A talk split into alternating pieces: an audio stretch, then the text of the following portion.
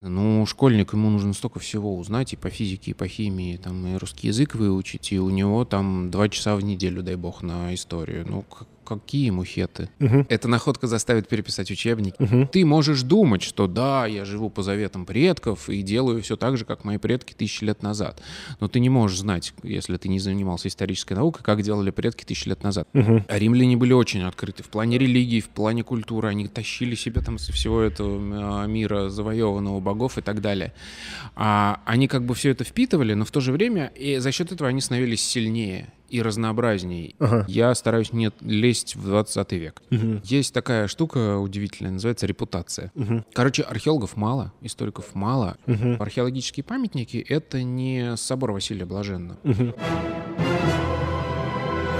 Всем привет, друзья! С вами подкаст «В поисках мема» и я, Александр Скоредин.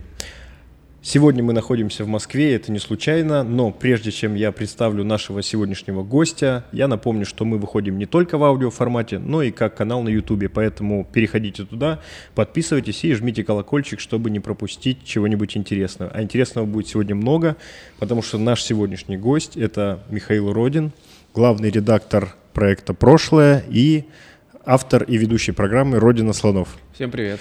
Михаил, во-первых, огромное спасибо, что нашел время и пришел к нам в гости. Это очень круто. Хотел бы, пока у нас начало разговора, поделиться такой небольшой э, историей. Я вообще несколько месяцев назад открыл для себя родину слонов. Вот, потому что мне один друг, э, который знает, что я там, люблю историю, скинул ссылку, говорит, посмотри, тебе обязательно понравится. Антон, спасибо тебе за это большое. Вот, и, собственно, мне так сразу зашло, я так как-то влился mm-hmm. в ряды, в общем, донатеров и так далее, и с удовольствием вообще смотрю каждый раз. Спасибо, это важная для меня история, потому что всегда приятно видеть новую аудиторию, и то, что кому-то еще заходит, и то, что мы не исчерпали, как выясняется, как некоторые люди говорят, а вот не дошли до потолка нашего. Понятно, что в любой стране есть определенное количество людей, которым интересна одна тема. Угу. Я верю в то, что мы еще далеко не всех а, окучили, что называется, ну вот ты яркий пример того, что это так, это круто. Но есть ведь, э, на самом деле, люди, которым это уже интересно, да, которые интересовались, а люди, есть люди, которые могут заинтересоваться в процессе, да. потому что все равно это очень интересная история, потому что вот если смотреть выпуски э, «Родина слонов», там основная для меня, например, изюминка в том, что мы смотрим на историю немножко с какой-то другой стороны, да, там, э, не знаю, там, критика повести временных лет, да, или там вот Донской побоище, еще какие-то вещи, или мир системы бронзового века, это то, что заставляет тебя как-то по-другому посмотреть на те вещи, которые ну, по которому был четкий стереотип, да, какой-то. Да. И это, на самом деле, очень крутая история. Ну, для меня это, собственно, основополагающая история наших всех проектов, не только «Родина слонов», но и а, программы «Прошлое», про, про журналы «Прошлое». Смысл в том, что мы как раз показываем... Все привыкли воспринимать историю как набор историй. Угу. А, какую-то картину мира, которую тебе кто-то сформировал и втюхивает, грубо говоря. Угу. А мы как раз э, показываем, как формируются эти картины мира, из чего они складываются, откуда берется эта информация, как она работает, перерабатывается и как в разное время разные общества себе формируют эти картины мира. То есть человек, когда учится в школе, предположим, он получает какой-то набор информации о том, э, что было до него, что хорошо, что плохо в истории, кто там друг, кто враг. Угу. А историки в том числе изучают вот эту картинку, которую дают школьнику в определенное время. Это нормально, потому что общество меняется, и у него постоянно меняются эти mm-hmm. картинки. И ученый-историк, он не, по сути, не формирует эти картинки для кого-то, а он изучает их. И это тоже прикольно. Это отдельная важная часть истории исторической науки.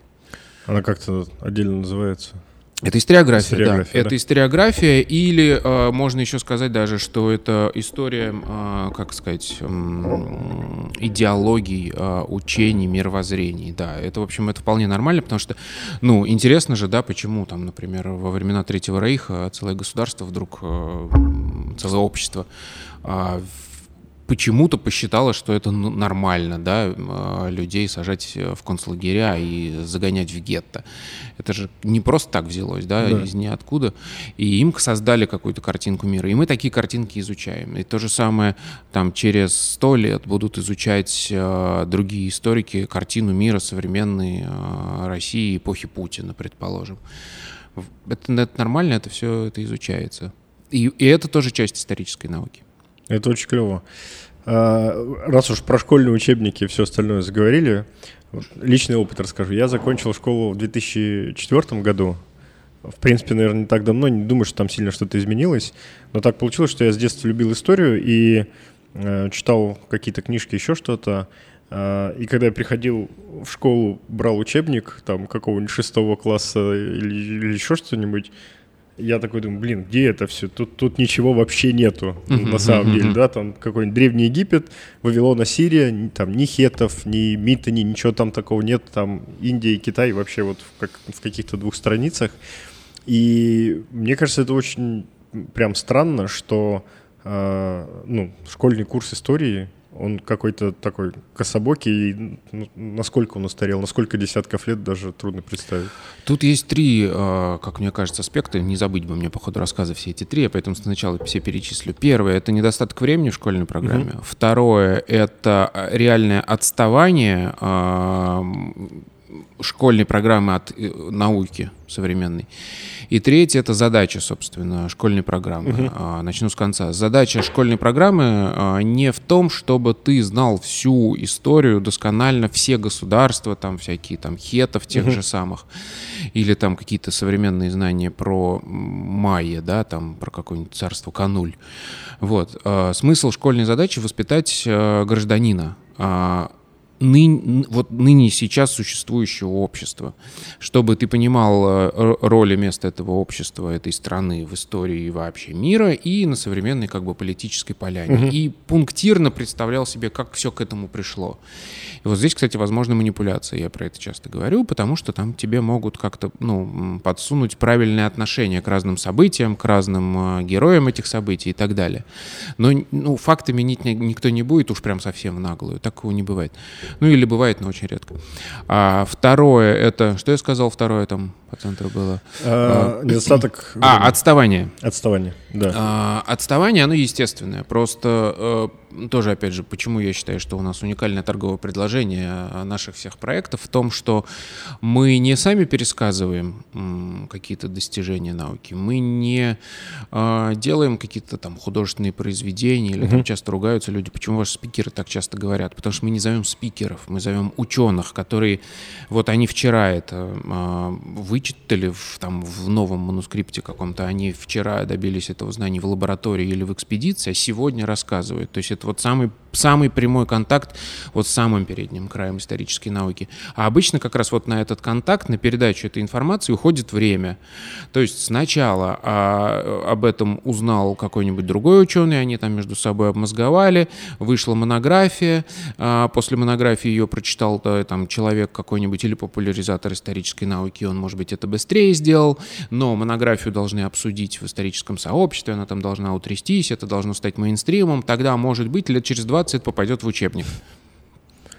А мы как раз уходим от этого всего длинного процесса передачи информации.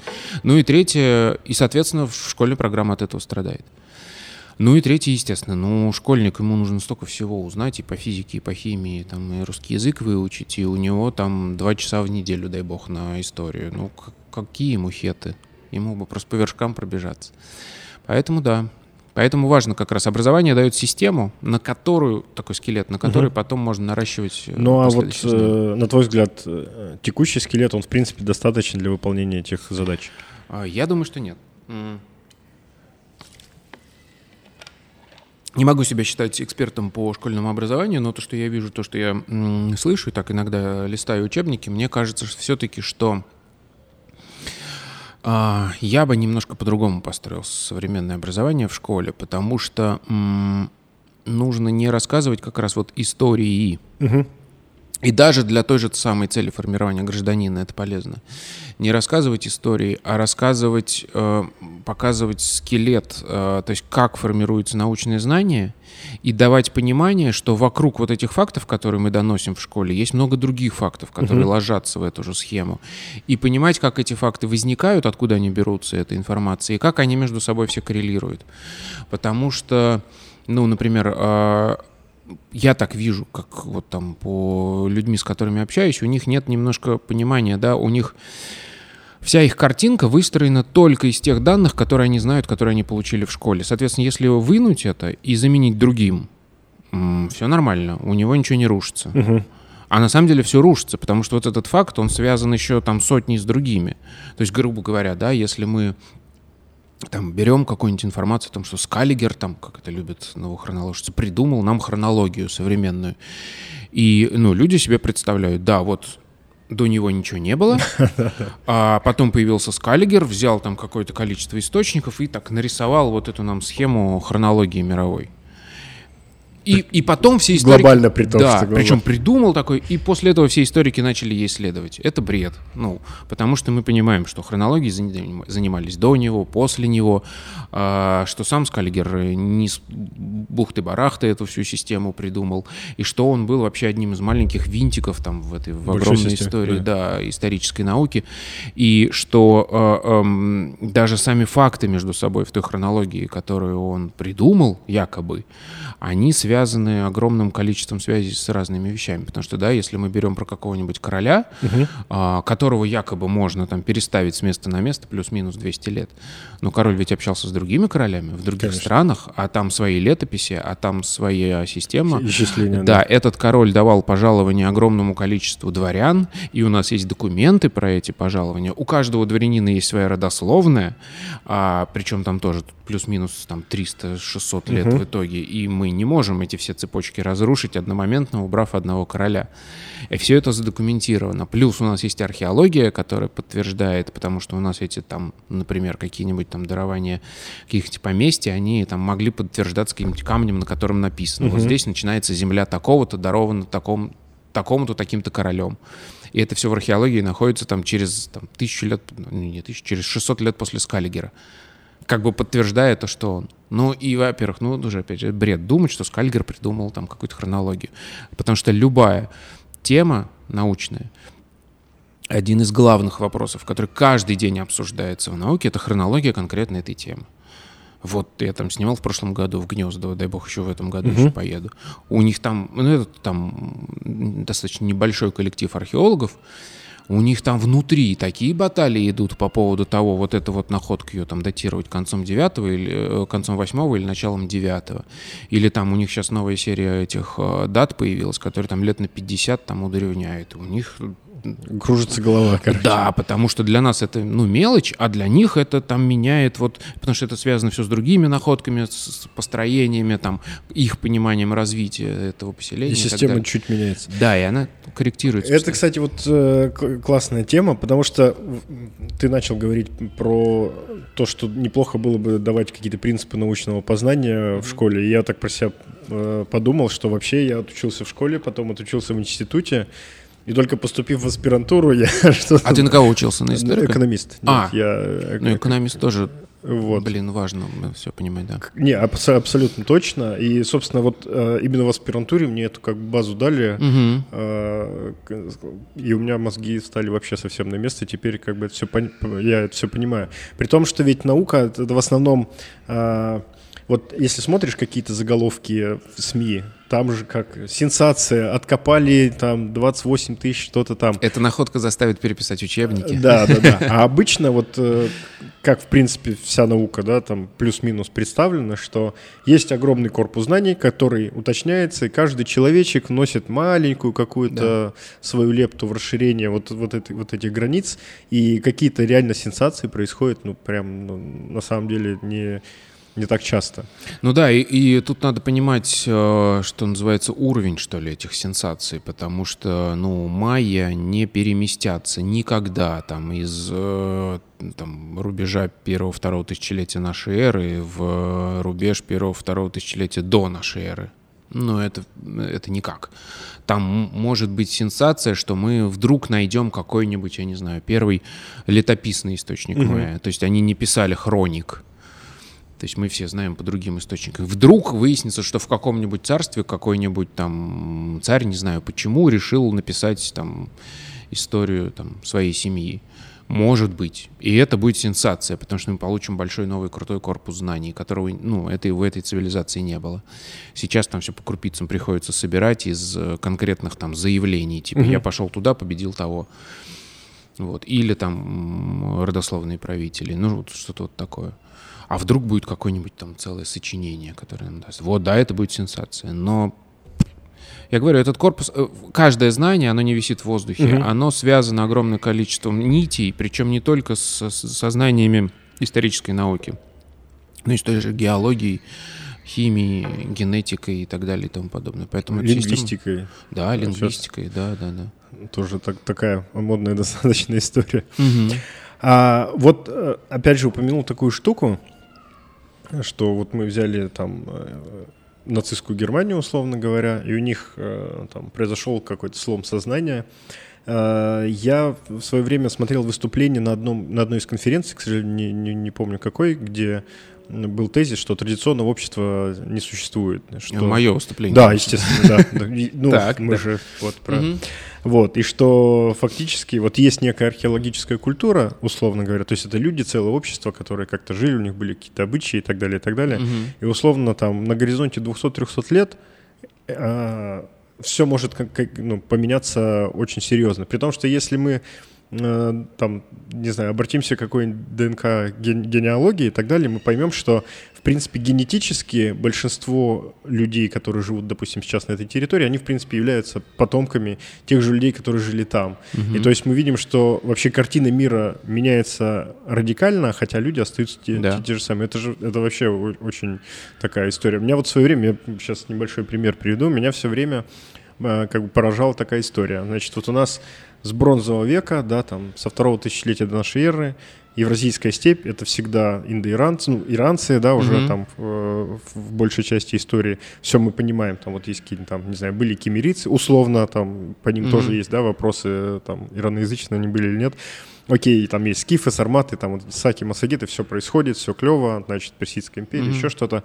И потом бах, мы э, переходим в рубеж новой эры, Э, приближаемся к великому переселению народов, и фактически, там, я не знаю, за 100-150 за лет вся эта степь становится тюркоязычной. Угу. Я такой, ну, блин, как это вообще? Вот вообще не мог понять, э, как это происходит, потому что был стереотип того, что, ну, значит, вот были народы, значит, да. кто-то должен их прийти, значит, порубить, вытеснить еще что-то и занять да. их место. Угу. Вот. А как раз мы разговаривали недавно с Иваном Семьяном, и он говорит, ну, Э, в принципе, все говорят, ну, материальная культура, понятно, она определяется тем ландшафтом, в котором ты есть, и если да. что-то работает, все это используют, да, вот. А, э, собственно, язык, на котором говорят и какие-то вещи, это, в принципе, ну, какой-то главенствующая, условно, там, союз племен или еще какая-то история, и, соответственно, так, когда расклад сил поменялся, то это все спокойно, быстро переключается на, на вот тех же тюрок. Я такой,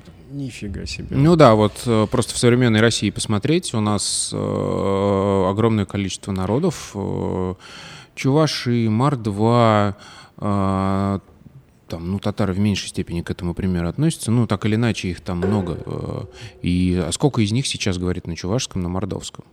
Они все говорят на русском. А, и там, может, какие-нибудь бабушки остались, угу. да, но в целом, и это, это нормальный процесс ассимиляции, в этом нет ничего страшного, и как раз, да, вот а, все задаются там, любимый вопрос, там, на каких-нибудь желтых э, сайтах там, куда делся этот народ? Да никуда он не делся. Они просто поменяли свой образ жизни, а, может быть, поменяли язык, а может и не поменяли. Вот. Но в любом случае стали там по-другому себя воспринимать. И тут как бы э, надо иметь в виду, да, когда э, там, традиционное общество — это миф, это заголовок, угу. это на самом деле в некотором смысле такой кликбейт, да, да. А, потому что тут его надо понимать, да, недословно, в том смысле, что естественно традиционное общество, как общество, которое своим как это сказать, идеалом ставит традицию и пытается все оправдать вот этой традиции, оно, естественно, существует, и оно, может быть, и не менялось. Но проблема вот в том, как, как общество само себя воспринимает, как на самом деле все происходит. Mm-hmm. То есть ты можешь думать, что да, я живу по заветам предков и делаю все так же, как мои предки тысячи лет назад. Но ты не можешь знать, если ты не занимался исторической наукой, как делали предки тысячи лет назад. А твои предки тысячи лет назад, назад жили в других природных условиях, у них было, были другие технологии, им были доступны. А, у них а, другой климат и другие эти соседи. Угу. И, соответственно, они жили по-другому вообще. Э, вот, вот в, в этой связи очень, очень прикольная история. Э, есть же всякие движения за значит, чистоту языка, там какие-то вот, угу. там не говори условно, там, не знаю, лайк, говори, там, длюба, Да, там еще да. все остальное. И вот нам нужно, значит, сохранить язык, который мы получили от своих предков. Мгм. Такой сидишь, думаешь, слушай, если бы твои предки сохраняли этот язык, вы бы там условно там 2000 лет назад говорили бы там, не знаю, на одном с балтийцами языке, да, каком-то. Да. И это очень странно, потому что в целом общество же всегда было направлено на некое типа выживание, так скажем, и воспроизводство себя. Да. И, соответственно, те инструменты, которые позволяли это сделать, э, ими и пользовались. Там же не было такого, что так, вот это я делать не буду ни в коем Мгм. случае.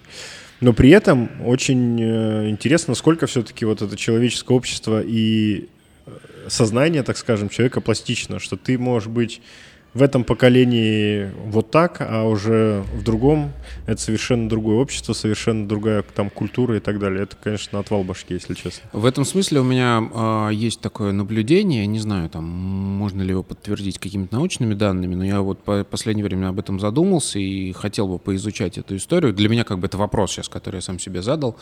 У меня возникает такое ощущение, что как раз те общества, которые а, способны на то, чтобы впитывать новые данные, новую информацию и новое, новое вообще, они как общество единое, с единым самосознанием и самоназванием, живут дольше Угу. чем те, которые не принимают ничего нового и не меняются. Как раз потому, что эти общества э, становятся менее конкурентоспособны, их просто ассимилируют. И они разваливаются. И, соответственно, они принимают названия, там, языки других народов. А условно, если ты э, римлянин, а римляне были очень открыты в плане Да. религии, в плане культуры. Они тащили себе там со всего этого э, мира завоеванного богов и так далее. А они как бы все это впитывали, но в то же время и за счет этого они становились сильнее и разнообразнее. И у них было, ну как в генетике, да, если у тебя большое количество вариантов генов в популяции, то эта популяция скорее Здоровее, выживет. да, да, да. Потому что она, столкнувшись с новыми, новой ситуацией, там кто-то умрет, а кто-то останется, потому что были это разницы генов. А если популяция маленькая и у всех одинаковые гены, то одна болезнь всех скосит. Мгм. Здесь то же самое. Если у тебя внутри э, культуры много разных идей, разных вариаций, еще чего-то, какая-то из них приспособится к новым условиям. И поэтому Римская империя так долго просуществовала и оставила такой след. Ну, вот у меня такое предположение.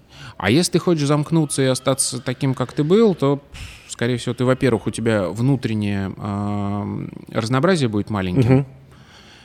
и у тебя не будет э, инструментов, большого количества инструментов для разных ответов на разные ситуации, и ты погибнешь. Поэтому тут как бы, казалось бы, да, чтобы сохранить там нацию, предположим, нужно вот ее блюсти, и а, получается нет, наоборот. Надо развиваться. Да, нужно развиваться и впитывать в себя самое полезное. Это сто процентов. А, Хотел поговорить, каким образом выбираются темы для Родины слонов? Потому что вот я, насколько смотрю, есть такое не- несколько, как сказать-то, не корпусов, то есть несколько направлений, ко- которые вот последовательно отрабатываются. Там условный бронзовый век, понятно, что вот гнездовый все и же с ним, что связано, да, э, какие-то истории нового времени, там России, какие-то берестяные грамоты, еще что-то. Как вот на основе чего? Ну, дело в том, что программа существует уже скоро 6 лет, а, поэтому она очень сильно мимикрирует и меняется и э, отвечает на новые вызовы. Вот. И, ну, все по-разному. Тут смысл вот в чем. Есть как бы две крайности, которые там... Я начинал с того, что я хотел, в принципе, рассказывать только про темы, которые выз- вызывают когнитивный диссонанс у аудитории. А, то есть э, мы всегда думали, что так, или нас в школе учили, что так. А современная наука говорит, нет, все было совершенно по-другому. И, э, и- ну, просто я видел в этом как бы драматургию, которая может э, увлечь аудиторию. Потом я немножко изменил свое представление, и я понимаю, что сейчас надо шире ко всему этому подходить. Народу, в принципе, интересно понимать, что там сейчас происходит в современной науке. Даже если это описано в учебнике, там, скорее всего, придет ученый и расскажет все гораздо интереснее и не так, как в учебнике написано.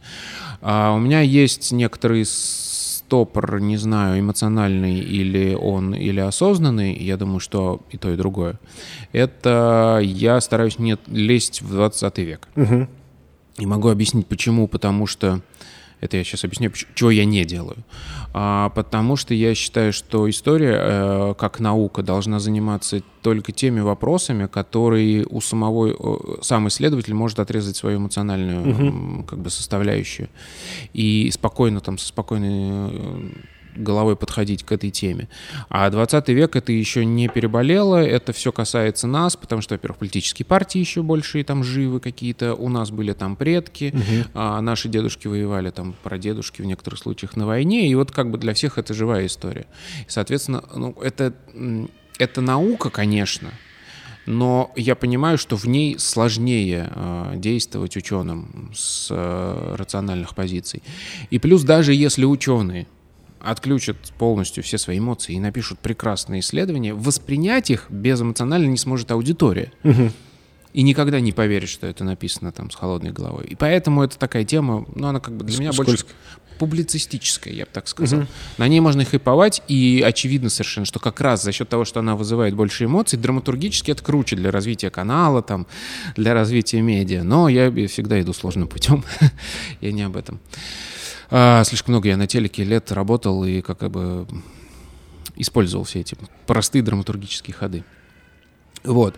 А вот само тело программы, оно как раз заключается в том, что, во-первых, я ищу те м, темы, которые как раз мало освещаются в той же школьной программе по тем или иным причинам. Или э, те темы, которые мне кажутся важными в том смысле, что там что-то новое произошло. Ну, то есть, вот, грубо говоря, да, вот там, майонистика, она бурно развивается. Почему? Потому что мы сейчас только перевариваем этот огромный корпус текстов, которые не так давно там по историческим меркам uh-huh. научились читать. И я могу там позвать Сергея Випрецкого, который рассказывает нам о гражданской войне в государстве Кануль. 50 лет назад никто вообще не знал о существовании этого государства, да, а сейчас мы знаем там эти родословные, мы понимаем, какие у них там были проблемы, и как они там между собой воевали, и вот это вот все. То есть это вот из ничего появляется история. Это вот один такой пласт тем. Вот. А потом есть тоже большой пласт тем, вот про гнезда вот ты упомянул, это просто есть еще такой личный момент, он очень важен. А, слава богу, за 6 лет мне удалось это перебороть, угу. но все равно мы никуда не деваемся от того, что есть э, ученые конкретные и коллективы ученых, которые с одной бывают замкнутые на себе, и они считают, что нет, мы занимаемся наукой там как-то вот для себя, для истории, для государства, и с профанами мы разговаривать не будем, они все равно ничего не поймут. Угу. Ну и не очень хотят общаться. А есть коллективы и ученые, которые, наоборот, открыты к миру и готовы все это рассказывать, и учатся это делать, и им интересно это делать, или умеют уже это делать. И вот Гнездовский коллектив один из таких. Угу. Они яркие, интересные, они стремятся рассказывать. Ну почему я а, буду им в этом отказывать? Ну, мне кажется, ну, в, в моем каком-то представлении ученый таким и должен быть. Его же да. задача как бы расширять наши знания общее, а не да. куда-то в архив его складывать. Ну, тут, тут как бы есть действительно... Я понимаю этих ученых, которые хотят замкнуться, просто потому что, во-первых, у них есть огромный негативный опыт общения с обществом через журналистику. Угу. Ну, потому что они с обществом редко ну, пересекаются, все-таки должны быть какие-то каналы связи. А журналистика, что уж тут греха таить, себе создала репутацию там в течение 90-х, 2000-х годов не самую позитивную, да и 2010-х тоже. А, и они понимают, что там, вот я же говорю да, про дешевые драматургические ходы. Скорее всего, они будут использованы. А дешевые драматургические ходы — это что такое? Это находка перевернула наше понимание истории. Учебники будут переписаны, все было не так.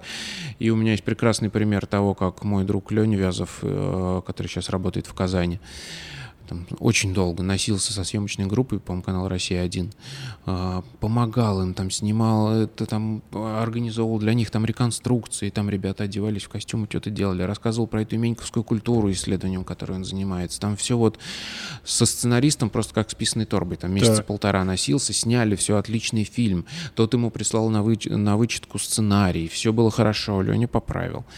А потом вышло в эфир такое, что там волосы дыбом встали, и Леню бедного затюкали, просто ему начали звонить коллеги. коллеги. А его же там полно в кадре. Да, да, да, да, да. Типа, ты что говоришь-то? А фильм был о том, что, типа, славяне, оказывается, на самом деле зародились на Волге, оттуда пришли в этот. И вот учебники переписываются, нам всегда говорили, что там в районе там Одер и Вислы там где-то что-то происходило. А нет, они пришли с Востока. Ну, взяли все перевернули. Я понимаю, как это все было. Там сценарист, ему даже, может быть, стало интересно, или он там проникся темой, и он там с Леней общался, все хорошо, и он, как бы, так сказать, у него эффект там этого а, ну, сработал соленого огурца, и он как бы погрузился в эту тему. А потом пришел шеф-редактор с холодной головой и такой сказал, ну что ты мне тут сейчас... Кому давай... это интересно. Да, давай накрутим, немножко повернем. Что, на Волге? О, отлично, так давай скажем, что с Волги они пришли. И все, и так поменял местами акценты, и фильм стал совершенно другим. И вот историки понимают, что будет так, скорее всего. И они, естественно, не хотят общаться с этим. Чтобы потом мне доказывать, что они не верблюды. У меня был личный опыт такой, ну, в спортивном плане, значит, э, Э, боец, профессиональный боец ММА из Екатеринбурга. Там, э, это было несколько лет назад, и вот он один из первых, кто в какую-то большую лигу там попадает, у него будет бой там с тем-то, с тем-то. Вот. Э, я, значит, у нас там крупнейший портал города Е1, угу там самый большой охват, сам все, все остальное, я им пишу, ребят, смотрите, вот есть такой спортсмен, он, вот будет вот это, будет вот это, это в принципе значимо как бы и для вот э, локального нашего спорта, там еще что-то, давайте, может, об этом расскажем. И мне, значит, чувак какой-то отвечает, говорит, блин, ну вот не хватает чего-то в истории. Вот если бы он был наркоманом, типа, все время, а потом собрался и, типа, ну или алкоголиком, и, значит, а потом собрался, завязал и станет чемпионом мира, вот это как-то вот э, пошло бы. Я говорю, блин, ну да, наверное, нам не очень по пути. Ну вот да, такая история. А, ну а вообще часто приходится сталкиваться с тем, что там вот историки или археологи отказываются участвовать там в программе? А, сейчас как раз э, в конце этого ответа подниму острую тему, да. А, которая как раз будет кликбейтной. А, а, скажем так, а, все меняется. А, есть такая штука удивительная, называется репутация. Угу. И за 6 лет мне удалось а, так или иначе репутацию заработать.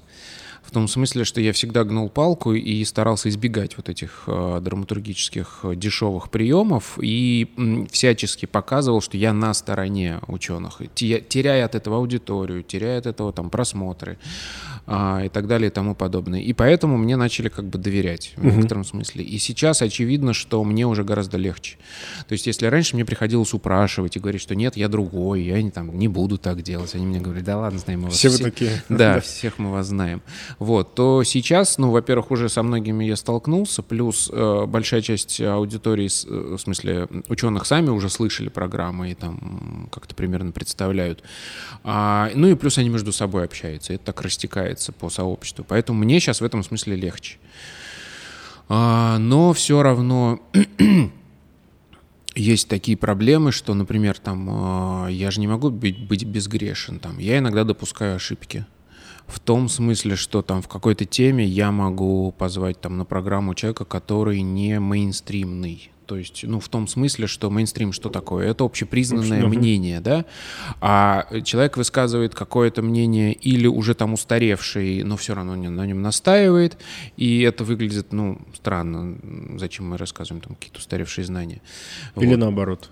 Или наоборот, и слишком смелые, которые еще не подтверждены, люди к ним еще так относятся с настороженностью, я имею в виду научном сообществе, и, и считают неправильным уже доносить это как мейнстрим до общества. И, ну, такие ситуации бывают, и там мне там пару раз говорили, там, ну, без имен я сейчас, естественно, ну, вот что типа так делать не надо. Но я стараюсь этого не допускать, поэтому у меня очень жесткий отбор в этом смысле. Ну, понятно, кроме там классической ситуации проверки, кто где работает, какие, что он по этой теме выпускал, где он публикуется, mm-hmm. в каких журналах, там прочитываешь, смотришь, там, ну, у меня тоже кругозор достаточно большой, я могу плюс-минус оценить, насколько это все качественно. Плюс еще все равно на всякий случай рецензирование проводишь, там позвонишь паре коллег, а этот кто, какая у него репутация, что он там вообще себя представляет. Вот. Но есть э, очень интересная история, с которой я сейчас хочу побороться – недавно я прям с этим явно столкнулся. Э, понятно, что у нас страна большая, и несмотря на там недостатки финансирования, все-таки достаточно много ученых по разным темам, которые могут высказываться, но все равно хочется всегда расширяться. Ну и плюс я немножко почувствовал уже, что, ну там, как бы близок к исчерпанию этот круг людей. Uh-huh. Вот. И мне все интереснее смотреть там на ближнее зарубежье, там русскоязычные хотя бы. Вот. И недавно я столкнулся с очень смешной проблемой, когда мы, ну, в рамках э, журнала «Прошлое» у нас еще есть такая сфера деятельности, скажем так, недавно появилась. Мы помогаем журналу National Geographic uh-huh. с э, научной редактурой разных исторических статей. Ну, естественно, мы сами все не можем делать, мы там вычитываем, поднимаем литературу, но еще призываем экспертов из разных uh-huh. областей, вот, которые могут там конкретно вычитать какие-то косяки. И был у нас э, человек с Украины, который нам помогал, и он отлично там все помог, от, отозвался, все очень хорошо. И настолько он интересный, там тема кельты, а он как раз занимается археологией кельтов, а у нас вообще ничего такого не было. И я через редактора позвал его в родину слонов. Ну, давайте, мол, вообще эту тему осветим там с профессиональной точки зрения. А он сказал, я бы с радостью, но я не могу. Mm. Потому что меня потом на Украине у нас здесь заклюют, э, что зачем ты сотрудничаешь с русскими СМИ.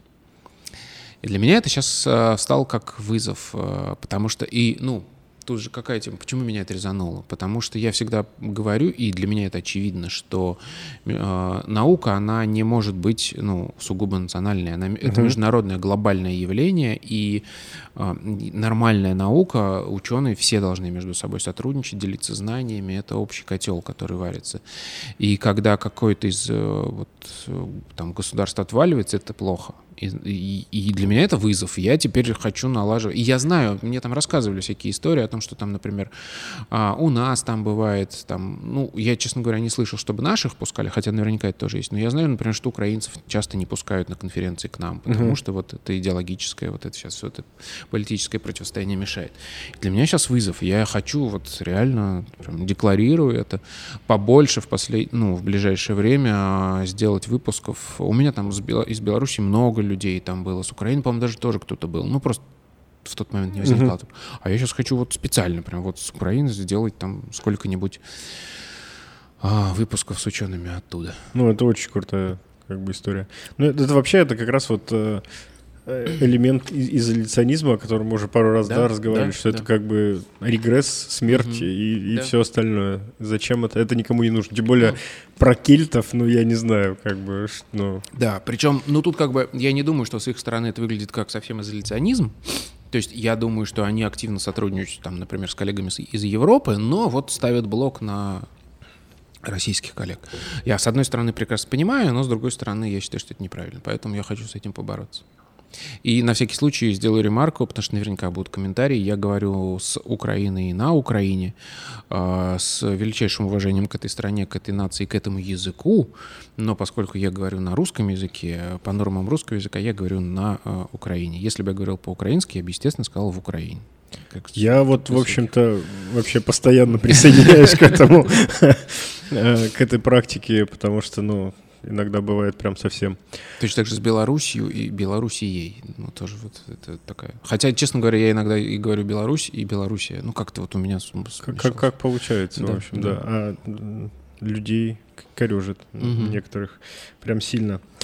А, и все-таки давай вот добьем... А, то есть выбор темы это такая история. Вот появился человек, у которого есть интересная тема, мы его берем. Или да. вот есть какие-то типа главы, которые ты заполняешь. Как это? А, да, не закончил эту тему. Да, во многом это хаотичная история. Угу. Вышла какая-нибудь статья, я стараюсь э, просматривать там новую литературу, во-первых, которая выходит, ну, то есть там монографии публикуются по истории, еще что-то.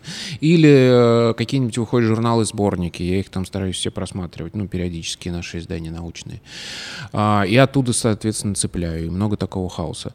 Но есть, да, темы, которые я вот долблю, что называется. Потому что, во-первых, э, это чаще всего темы или не исследованные, э, или там неизвестные широкой аудитории, или те, в которых что-нибудь важное происходит. Угу.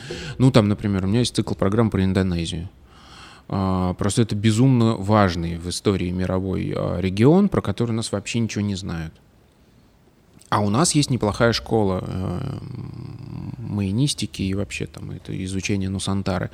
И поэтому мы с Марком Ульяновым про это рассказываем. У нас прям есть такой цикл программ.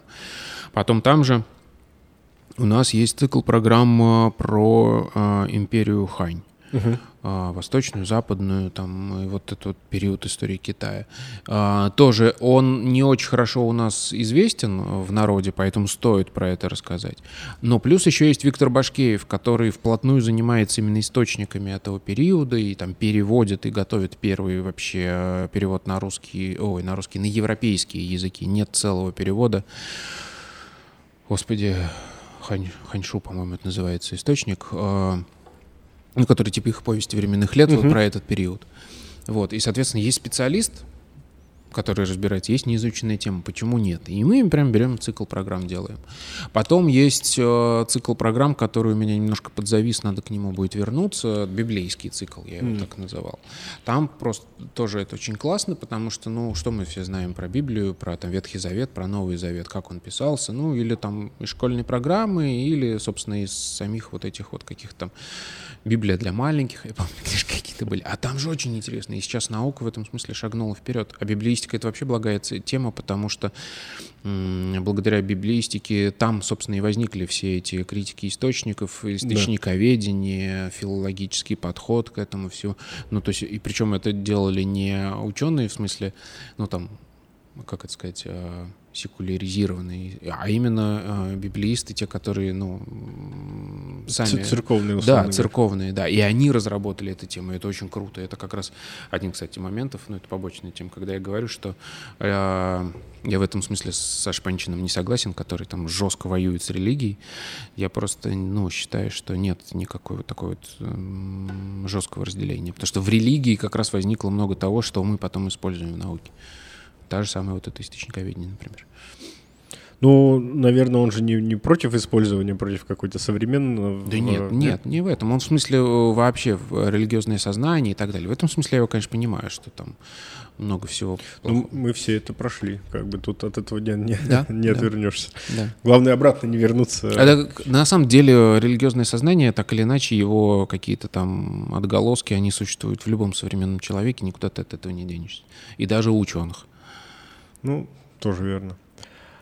А, вот по историкам и археологам. Я ведь так понимаю, что особенно в России это ведь достаточно узкий пласт, так скажем, людей. Вот сколько у нас а, как бы людей, которые активно занимаются исторической наукой, можно как-то прикинуть?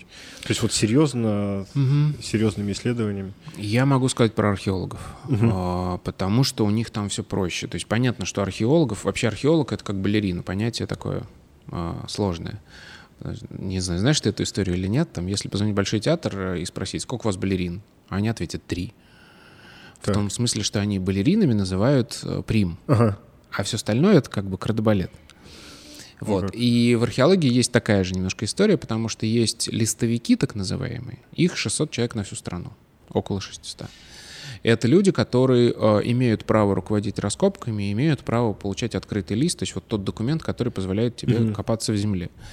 А, понятно, что археологов больше, археологов пишущих больше, но там, ну сколько их может быть? Ну если там 600 руководителей экспедиции, ну умножай на 10, ну 6 тысяч, ну максимум. Я считаю, что для нашей страны это мало. А сколько вот должно у нас я не знаю, как, сколько... Как вообще устроен в других, например, странах? Я не знаю, сколько нужно, но там тот же самый Саша Сыроватко любит шутить, что у нас в стране, я не знаю, какие, какими цифрами он в этой ситуации оперирует, в этой метафоре, но он говорит, что у нас в, в нашей стране столько же археологов, сколько в Англии. Хотя Англия чуть-чуть поменьше. Совсем чуть-чуть. Мягко говоря. Да. И это там условно изолированный остров, да? Да, да, да, да. Вот. И а люди, которые, кстати, говорят, что типа, ну, в Англии там Древний Рим, там много чего, поверьте, у нас вот, если у нас тоже есть что покопать. Если копнуть, то прям да. вообще. Я вот э, вообще с Урала же, да, из Екатеринбурга, mm-hmm. у нас же Шигирский идол, вот эти все дела. Да. Когда вообще начинаешь куда-то туда вглубь смотреть, думаешь, ну блин, ничего себе. Очень хочу сделать. Э, был недавно конференции в Институте археологии, и там была тема про неолит Западной Сибири. Угу там такие интересные вещи, и, ну, как бы мы про них мало чего знаем, а там прям и крутые культуры, и крутые народы, и крутые находки, и это все очень интересно. Хочу а вот... Э... Короче, археологов мало, историков так. мало. Я сейчас, вот, ну, про археологов, если просто у меня есть в активной, скажем так, памяти вот эти цифры, могу сказать. С историками примерно такая же история. Ну, такие же порядки цифр. В общем, как это, заводы стоят, да, да одни да. тиктокеры в стране. Да, да, да, да, да. А еще такой момент, э, значит, у меня есть э, подруга, она урбанист. Угу. Вот, она занимается э, там преобразованиями каких-то общественных пространств угу. в, в Угличе. Угу. Вот, и она постоянно жалуется на археологов, потому что, ну, то есть им надо же что-то делать, да. соответственно, они должны соблюдать какие-то штуки. Да. Она говорит, и вот я ему звоню, то есть мне нужно ему заплатить денег, чтобы он сделал свою работу, чтобы все было как бы хорошо, чтобы все было правильно. А он, говорит, месяц не берет трубу просто. Вот. И что вот какие-то иногда странные... Ну, этим, вот как раз та же самая проблема, что у нас, э, к счастью, есть э, прекрасный закон, который обяз, обязует э, перед проведением земляных работ, там каких-нибудь, там, не знаю какого уровня, а, проводить обязательно археологическую экспертизу. Это действительно важно, это действительно нужно. Ну, потому что памятник снести легко и не заметить. Ну да. Но с другой, и это хорошо. Но плохо то, что у нас а, рук археологических не хватает для того, чтобы проводить эти экспертизы. И поэтому я думаю, что, скорее всего, этот археолог не берет месяц трубу, потому что он где-нибудь в экспедиции, а может быть даже и в том месте, где не берет труба. Вот, и все. А других археологов нет. И у нас просто, ну, там очень большая проблема на этом рын рынке, да, это можно назвать рынком, там просто не хватает рук. Вот, а, при том, что очень часто археологов обвиняют в том, что типа они а, захватили, скажем так, этот рынок, и там типа у них там между собойчик. И даже я слышал, кто-то там очень сильно ругался, что Институт археологии, ну, это вообще Минкульт делает, ну, там в связке, что подняли как раз ценз на, а, ну, вот для того, чтобы получить это разрешение, нужно иметь там сколько-то там 5 лет э, стажа раскопок в этом регионе и сколько-то там еще там какие-то квалификацию свою подтвердить. И типа это плохо. На самом деле это хорошо. Это говорит о том, что а, сделано так, чтобы, ну, люди, которые не имеют образования, не имеют опыта, не разрушали памятники. Потому что, еще раз говорю, пронести, как и говорят археологи, памятник вообще без проблем. Ты можешь э, срыть постройки, там, э, погребение, что угодно, и в принципе не заметить это. Э, привет Генриху Шлиману. Да, да, да, да, который взял Трою и всю сверху донизу разрушил и снес те самые слои, которые искал. А вот в, в такой тогда момент. Вот их мало у нас, потому что а, экономика не позволяет, и это там, допустим, финансово непривлекательно для каких-то молодых ученых людей, или просто это неинтересно современным э, людям? Как это? Экономика не позволяет. Экономика страны, ты имеешь в виду, или экономика конкретного хозяйства э, Экономика вот, э, как сказать, археологической деятельности в России, вот так, наверное, скажу. Ну, грубо говоря, эм, ну да, археолог э, в большей, ну там практически там, процентов на 90 не будет зарабатывать столько, сколько ему нужно для того, чтобы нормально содержать э, семью там еще как-то. А, да, те археологи, которые занимаются только вот этой спасательной археологией, а у них лучше с финансами, но там никто не ездит на этих Бентли и все такого. Это все мифы и глупости. И при том, что спасательная археология чаще всего, и я считаю, что это правильно, когда так организовано, она э, позволяет содержать, э, ну, то есть, когда ей занимается какая-нибудь академическая организация, ну, там, не знаю, областной музей или там тот же самый институт археологии, я просто, ну, с ними сотрудничаю, uh-huh. я потому что знаю это. То есть, условно, они зарабатывают деньги на вот этой новостроечной археологии, и большую часть этих денег э, вкладывают в академические раскопки, которые уже нужны не для того, ну, да, для да, того, чтобы что-то там понять и самим интересно, и там а, содержать штат института. Вот, и поэтому это правильно, и, э, и в этом смысле, опять же, правильно, что на это поле не пускают какие-нибудь там левые организации, которые, а, я давайте тоже покопаю. У нас была совершенно чудовищная в Самарской области история, когда там памятники копали казаки. Вот, то есть, ну, люди, которые вообще никакого отношения к этому не имеют, и они... Да, да. И а почему нас не пускают покопать? Ну, типа, это же рынок, э, давайте мы туда войдем. Ну, хорошо, да, только вы найдите себе сначала листовика, который будет подтвердить свои компетенции. А, докажите, что вы умеете с этим работать, что вы не принесете памятники и что вы не сносите их.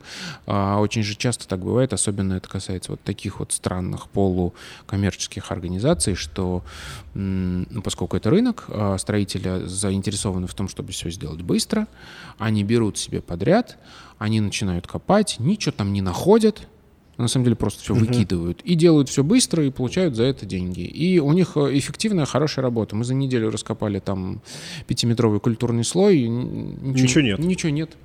Все. Они получили деньги, пошли на следующий объект. А в этот момент они уничтожили этот памятник. А ну вот таких как-то вот э, это большая проблема, по этому поводу много скандалов и внутри археологического сообщества, это, ну, в смысле археологического, я имею в виду, ну, я вот, я допускаю, что какая-нибудь нормальная академическая организация э, может так сделать, но это вообще нонсенс, это будет прям жуткий скандал. Вот. Но много таких случаев с организациями, которые такие вот непонятные полукоммерческие. Там, и это, ну, скандалы есть, они там в местной прессе обсуждаются и так далее. И с этим надо, естественно, бороться. И поверьте мне, первые, кто с этим борется, это академические археологи, которым как раз, для которых уничтожили памятник. Ему же на самом деле э, очень многие там, типа, э, есть две версии, да, что типа одна археологи, а, во-первых, делают это ради денег, а во-вторых, они ищут находки. Но на самом деле ни то, ни другое неверно, потому что археолог, как любой э, ученый, он просто заинтересованный мальчик с глаз... или девочка с горящими глазами, которому интересно узнать. У него цель жизни такая. Если бы ему нужны были деньги, он пошел бы в другую профессию. А второе, э, сами по себе находки не важны. И есть там очень смешно, я тут читал комментарии в интернете, э, всякие мифы по поводу того, что археологи прячут там золото сами себе, там по карманам рассовывают, там у каждого дома есть какая-нибудь кадушечка там, где... Глиняные черепки в основном по карманам ага. можно рассовать. Вот, или там археологи это все находят и сами же продают на черном рынке, якобы весь черный рынок э, состоит из тех находок, которые археологи достали из земли, они черные копатели при том, что я говорю, археологов лексовиков в стране 600, 600 э, человек, а, а чернушники хвалятся тем, что их 200 э, тысяч людей с металлоискателями. А, ну... они, у них же, они же объединяются в сообщество, люди с металлоискателями, любителями приборного поиска. И вот у них есть такая статистика, что их 200 тысяч. Но почему-то весь черный рынок... Э, Завален тем, что археологи Да, которых вот столько. А это вообще глупо, в принципе, потому что археолог раскапывает памятник не для того, чтобы найти золотую побрякушку. Чтобы восстановить как бы... Он должен восстановить сам этот памятник. Ему интересно, где эта побрякушка лежит, в каком месте. В каком что, контексте. Да, в каком контексте. То есть, грубо говоря, он нашел погребение, ему не важно там горшок или побрякушка золотая. Ему важно, что одна культура археологическая эту побрякушку складывала в районе пояса, а другая в районе головы и поэтому он понимает, что это за человек, какого народа здесь похоронен. А когда он э, ставит точечку на карте, он, во-первых, смог определить, что это там условно катакомбная культура, и ставит точечку на карте. И когда он раскопал 250 таких погребений, и он может по э, точечке на карте посмотреть, а это же побрякушка, кстати, конкретно мода на побрякушке меняется, ему позволяет э, установить дату, датировку, и потом, нанеся все это на, на большую карту, он может понять, как распространялась катакомбная культура. И э, как она мигрировала, как это все менялось во времени и в пространстве. Вот зачем археолог копает. Соответственно, зачем ему продавать эту побрякушку? Он, э, если он ее там или продал, или себе положил в котомочку, он никогда ее не сможет использовать в своей монографии или там в статье. Что гораздо важнее. Для, да, для что него. для него гораздо важнее. И при этом... И да. он станет академиком, получит там новую должность, я не знаю, заработает больше денег, вот этот путь, и там получит э, славу в веках. А, ну вот я уже упомянул, что их 200 тысяч человек в стране, любителей металлопоиска, и археологов, э, листовиков 600. А при этом э, сами же эти, ну как мы их называем чернушниками, они называют себя любителями металлопоиска, говорят, что мы ничего страшного не делаем, мы не ходим по археологическим памятникам, а кто их все раскопал, мы не знаем. Это сделали какие-то страшные злобные люди, которые специально занимаются этим. По ночам. Далее. Да, по ночам. Но если просто подумать о том, что у вас 200 тысяч, и вас просто много, и вот 200 тысяч уже легко могут страну накрыть и все археологические памятники. И тут есть э, такое большое заблуждение. Даже сами эти люди, я, ну, я искренне в это верю, считают, что все зло э, на планете Земля происходит от какого-нибудь там зла. То есть, ну, как это вот злодеи из кино, которые ночью в масках там что-то делают, у них злые умыслы. Нет. Все зло на планете Земля делаем мы все. И зло не обязательно выглядит как э, зло.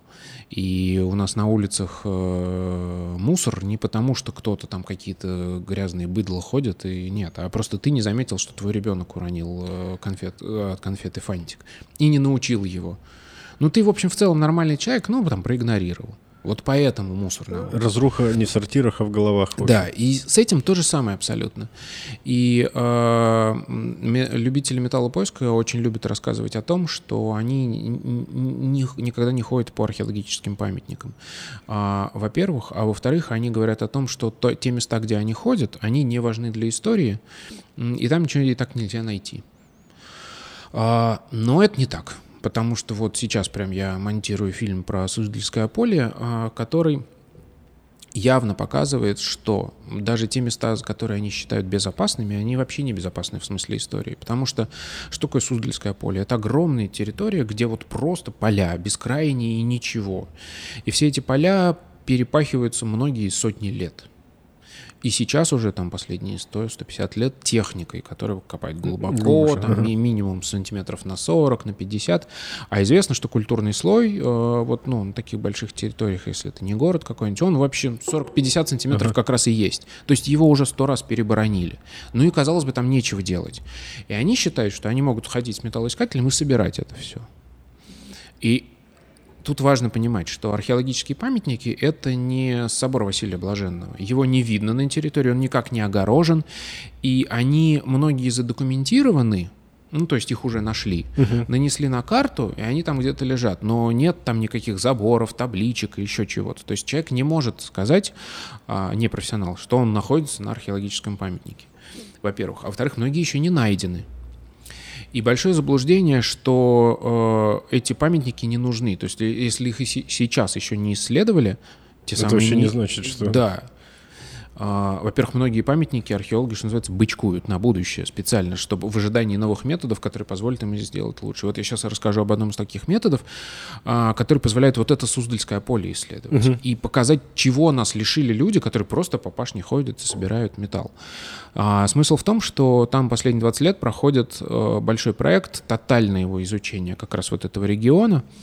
И раньше у нас было представление, что в домонгольское время а, вот это все Суздальское поле называлось Залесская земля, что там были глухие леса, где а, почти никто не жил, и там были маленькие деревеньки вот этих славян, которые откочевали с юга, чтобы спрятаться от половцев в этих лесах.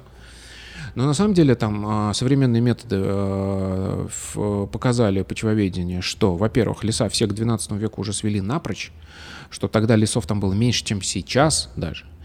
А что самое интересное, за последние там 10 лет стало очевидно, что и э, население там было больше, чем сейчас. И все эти огромные пустые территории были заселены э, огромной сетью поселенных пунктов, больших деревень, э, которые в зоне видимости а я видел карту, там чуть ли да. не километр, километр, ну там через, через километр какая-то да, да, да, да, да, да, там прям вот все утыкано ими. И вот только там за, за последние 20 лет нашли 420 этих э, больших, больших поселков. Причем они настолько большие, что Суздаль того времени по размеру была, ну вот как большие поселки. То есть город. Э, и смысл в том, как это делается. А все это найдено на тех самых пашнях. Просто они э, просто придумали, ну, тут как раз классно в том, что там нет никаких высоких технологий, еще что-то, просто надо посидеть, покумекать, подумать. И они начали э, тотальные разведки. Просто подъемный материал собирать с этих же пашин. И вдруг выяснилось, что если ты правильно фиксируешь, э, геометки ставишь вот каждой угу. находочке, потом это наносишь на карту, ты видишь бескрайнее поле, а у тебя везде э, с помощью спутника там э, нанесены э, эти находки на карту. Ты даже там 100 лет, 200, 300, 400 лет копали это поле, ты видишь пятно э, когда-то бывшего здесь поселения. Угу. И более того, а, выяснилось, что а, пахают, пашут же в, ну, не в одном каком-то направлении, а там вот они вот так вот все. Соответственно, находки не перемещаются по полю хаотично. Они все равно остаются плюс-минус как бы в одном месте локализованы. И, соответственно, ты можешь, во-первых, по, а, если ты датируешь эти находки, а археологи могут датировать там каждую, это очень, кстати, смешная штука, те же самые любители металлопоиска говорят, да мы находим какие-то железки, которые никому не важны. А хотелось бы у них э, выяснить, а знают ли они, что такое кресало и как типологизируются эти, эти кресала. А кресало — это такая, ну, металлическая, ну, вот в этом регионе, такая металлическая, ну, как скоба. Угу. Ну, для и они, да, искр, высекать огонь. И они все время разные. И они там, их вот эта форма меняется там Тоже с периодичностью мода, да? 50 лет. Да, мода меняется. И по этим кресалам археолог может на, а, определить, когда вот это место датировать. А для, для человека это просто железка, а для археолога это важный датирующий объект. И, соответственно, если мы видим вот это вот пятно поселения, и мы видим, что все кресала, а, там, например, 13 века расположены в этом краю, угу. А, а все кресала 11 века в этом краю, мы видим, как эта деревня переползла немножко там ближе к речке, дальше от речки. Или мы видим, а, как она расширялась. Ну, то есть э, кресала 13 века расположены равномерно по всей, по всей, по всей поляне. То есть оно расширилось, расширилось в 13 веке да. было большим. А 11 век только вот здесь мы видим, как расширилась эта деревня. Более того, а, вот этот метод позволяет даже не только деревню определить, но даже отдельные дворы Потому что локализация четкая находок позволяет понять, что вот здесь была жилая зона, вот здесь была хозяйственная зона, а вот здесь был двор. И то есть мы видим чистое поле, а археолог прошелся, провел свое исследование, и он может нарисовать тебе на карте деревню, как она развивалась во времени, как там были устроены дворы, и, соответственно, мы из этого можем сделать вывод о хозяйстве этих людей, там, какого размера была семья и так угу. далее и тому подобное. И все это, как это изменялось во времени. И для меня это просто фантастика. А, и, соответственно, всего этого нас лишают люди, которые, ну, просто ходят и с металлоискателем собирают. Потому что представьте, если из этого слоя, даже перепаханного, достать вот эти все железки, а железка — это датирующий элемент. Датировка слетела, да. Да. А, достать все железки, которые там украшения, предположим. А что такое украшение? Вот а, среди тех же людей, э, обычно любители металлопоиска, они любят историю. И любят задавать вопросы, и любят ругаться на историков, типа, почему вы нам не можете объяснить, откуда заселялась вот эта самая Залесская земля, Владимиро-Суздальская Русь? Это люди пришли с юга, там откуда-нибудь из Киевщины, или с северо-запада, из Новгорода.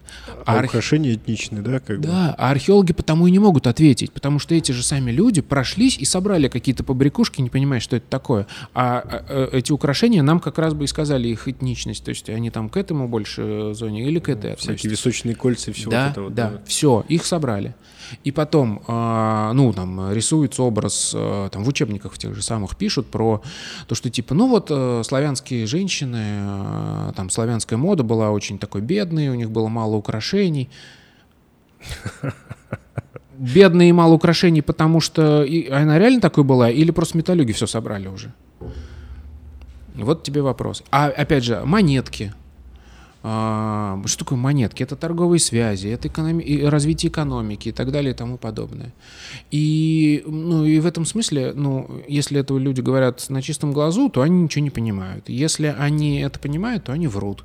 А у меня есть конкретные свидетельства того, что они врут. Я просто недавно, э, они говорят, мы собираем там монетки 20 века, начала 20-го, 19 века, и кому это может помешать? Это просто вранье, наглое. Потому что они же все сидят в соцсетях. Угу. И я просто прошелся по всем этим э, сайтам, этим э, группам любителей металлопоиска. Там через раз. Во-первых, а что это такое? И как раз какое-нибудь кресало там 11 века. А во-вторых, а сколько стоит эта монетка? И монетка 13 века.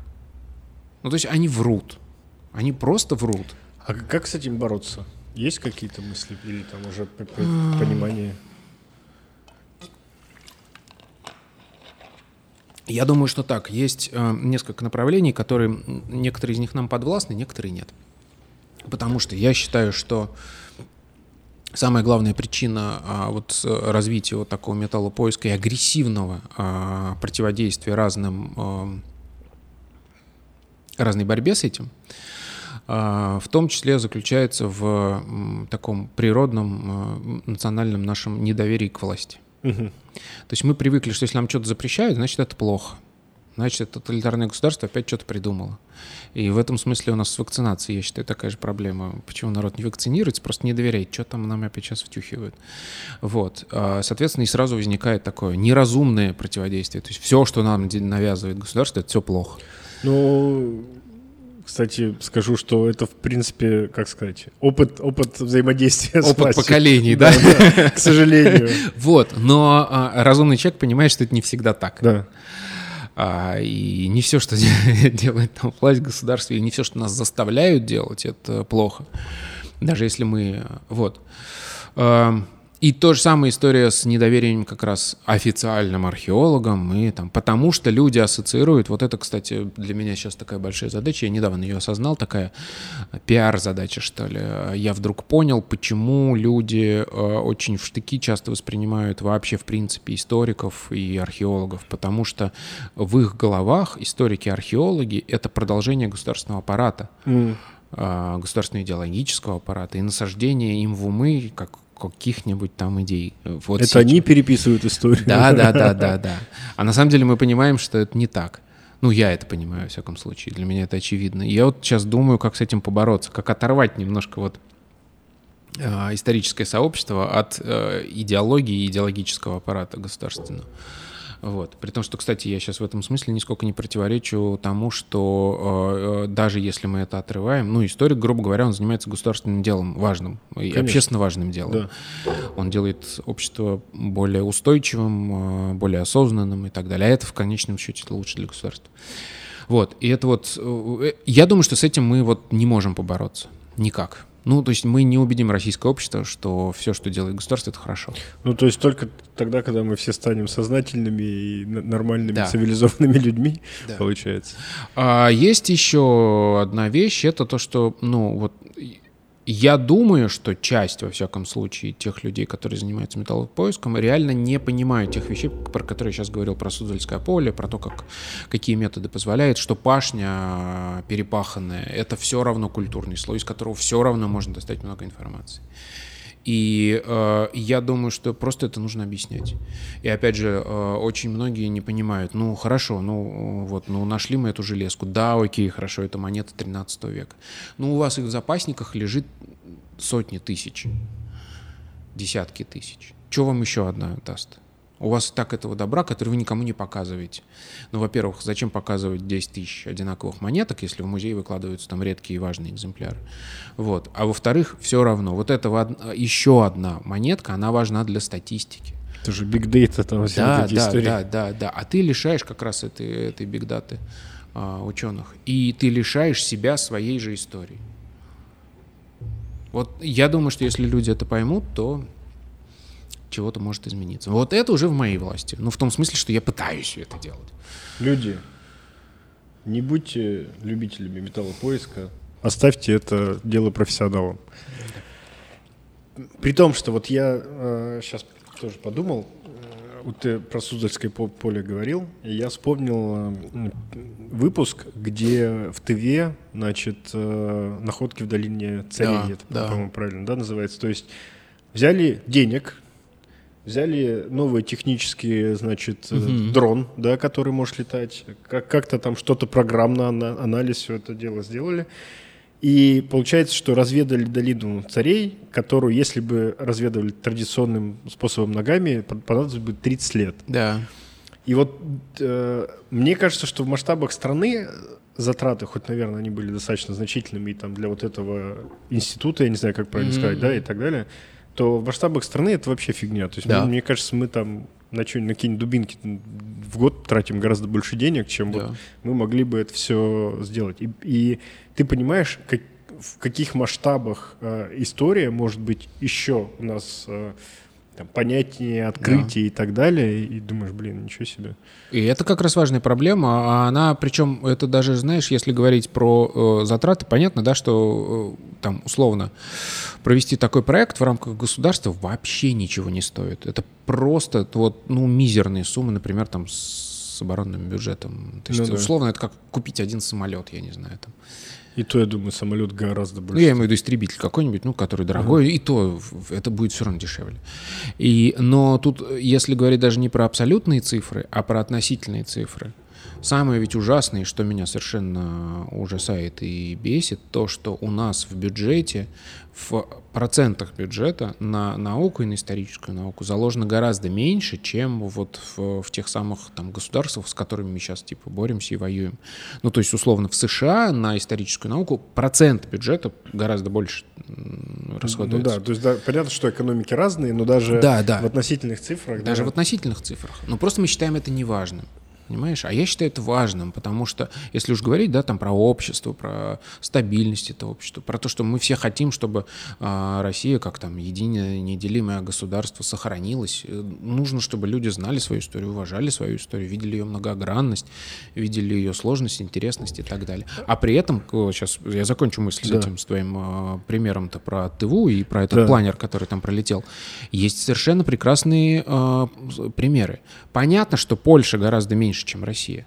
Но они взяли, собрались, и, по сейчас вот не буду врать, по-моему, это в Польше. Они всю территорию страны э, э, проработали лидарной съемкой. Это как? Лидар? А, лидар — это когда э, на какой-нибудь летательный аппарат а, вешают, ага. вешают лазер, он так стреляет, и э, дает облако точек, с которым можно работать программно, и потом ты можешь, например, убрать всю растительность. И он позволяет видеть под деревьями, под травой всякие объекты, которые ты вот на территории просто вообще не увидишь. Я даже так скажу. Просто, э, просто бытовой пример. Вот ты едешь по Польше на машине, значит, ну, понятно, что там дороги, я про это вообще ничего говорить не буду. И там по, идет лес с, с обеих сторон, значит, mm-hmm. и он отгорожен от дороги забором ну, угу. таким каким-то нормальным, там, угу. полупрозрачным. Угу. Едешь, едешь, и, значит, такой, видишь, мост такой стоит. Подъезжаешь поближе, а это не мост, это как бы, ну, вернее, это мост, да, то есть это мост через дорогу, который выложен там каким-то дерном, а. на нем все лежит, это просто переход для животных. Да, да, да. Потому да. что, типа, в леса нельзя ходить и так далее, потому что там животные мы это все угу. сохраняем, а вот, чтобы они переходили через угу. дорогу, не рисковали жизнью и так далее. Ты думаешь, ну, блин. При том, что это не, ну, понятно, там условно Варшава, да, или там Варшаву с Москвой там сравнить это до. Но если ты где-нибудь там в Катовице или в Лодзе, да, это условно под нашей Тюменью где-то. Да, да, ты да. Думаешь, ну, ё-моё. Вот, вот такая история. Ну, это вопрос э, приоритетов. Согласен. Про археологов еще хотелось бы поговорить. Ну вот есть стереотипная история, да, что вот это там кисточки, еще что-то копают, на самом деле, вот если задуматься и по, ну, как бы ты вчитываешься в то, что люди изучают и каким образом они э, проводят свои исследования и так далее, ты думаешь, ё это какие-то просто типа супер, супермены должны быть. То есть это какая-то криминалистика, yeah. это какие-то там вот эти все сумасшедшие трас трассиологии. Вот эти засечки на кости нам позволяют сказать, что это вот делали таким mm-hmm. вот образом. Ты думаешь, блин, ну то есть э, насколько они универсальны вот эти люди, что могут такие несочетаемые вещи делать. Это прям, не знаю, это Ну, я поэтому и преклоняюсь перед этими людьми, потому что любой современный, даже не археолог, историк, ну, вообще человек, который занимается вот изучением прошлого, сейчас он должен быть э, очень э, таким мультиформатным специалистом. И как минимум он должен... Э, понятно, что там сейчас междисциплинарные исследования очень часто проводятся, то есть привлекают специалисты из разных отраслей, но он как минимум должен понимать, что там происходит. Он должен mm-hmm. дать ТЗ правильный, он должен правильно проанализировать ту информацию, которую ему дали, да, интерпретировать. Вот, и это просто это чума, потому что иногда их слушаешь и думаешь, господи, ты же закончил такой же истфак, как я, почему ты вот, вот это все понимаешь? Почему он, а не я, да? Да, да, да, там, ну, ну, правда, вот э, просто иногда послушать там, о чем Саша Сыроватка на раскопе говорит, э, там вот это все почвоведение, химия, еще что-то вот это вот все, это настолько сложно. Да это вот э, даже далеко, прям вот если не в почвоведении, опять же, недавно смотрел эпизод э, про переписку бронзового века mm-hmm. на Ближнем Востоке и параллельно читал книгу 1177 э, год до нашей эры, mm-hmm. год, когда mm-hmm. там что-то все... Честно говоря, я никак не, не могу выкрыть время, чтобы целиком прочитать. Я ее там по диагонали, отдельные главы. Ну, клевая история, да, мне прям супер. очень понравилось. И вот, и там, значит, вот про этот дом э, угорицкого вельможи, mm-hmm. значит, в котором Э, сохранилась табличка о том, что нападают условно там народы моря, не народы моря, ну, то есть какие-то захватчики, И он пишет там куда-то на Кипр, что чуваки, нам, нам плохо, привет. Вот. И, значит, но эта табличка была найдена типа в печи, значит, ее не успели обжечь, отправить. Там раз такой, ты думаешь, о, ну, ход, ну, там, Шерлок Холмс, ход мысли и так далее. Говорит, нет, неправда. Они же копии достаточно часто оставляли себе. Возможно, это там, они обжигали копию. Потом, ну, ты такой, ну да, окей.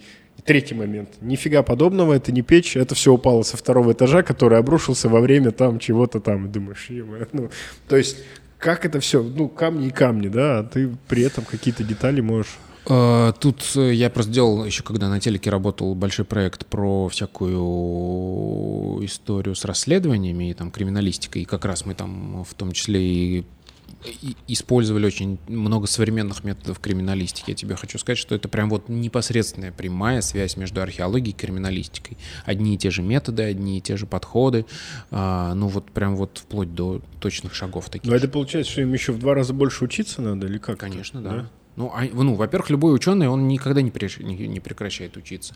Он должен осваивать новые технологии, он должен осваивать новые методы, он, ну, то есть это вообще не, не прекращающийся процесс в принципе. Трассология, в принципе-то, она же пришла в археологию откуда? Из криминалистики. Из криминалистики. И вот недавно, я так понимаю. Да, да, да. А та же самая антропология, вот это все восстановление по черепу, то это же изначально и это используется в большей степени в криминалистике, для того, чтобы труп опознать. Привет, ламброза и все остальное. Ну.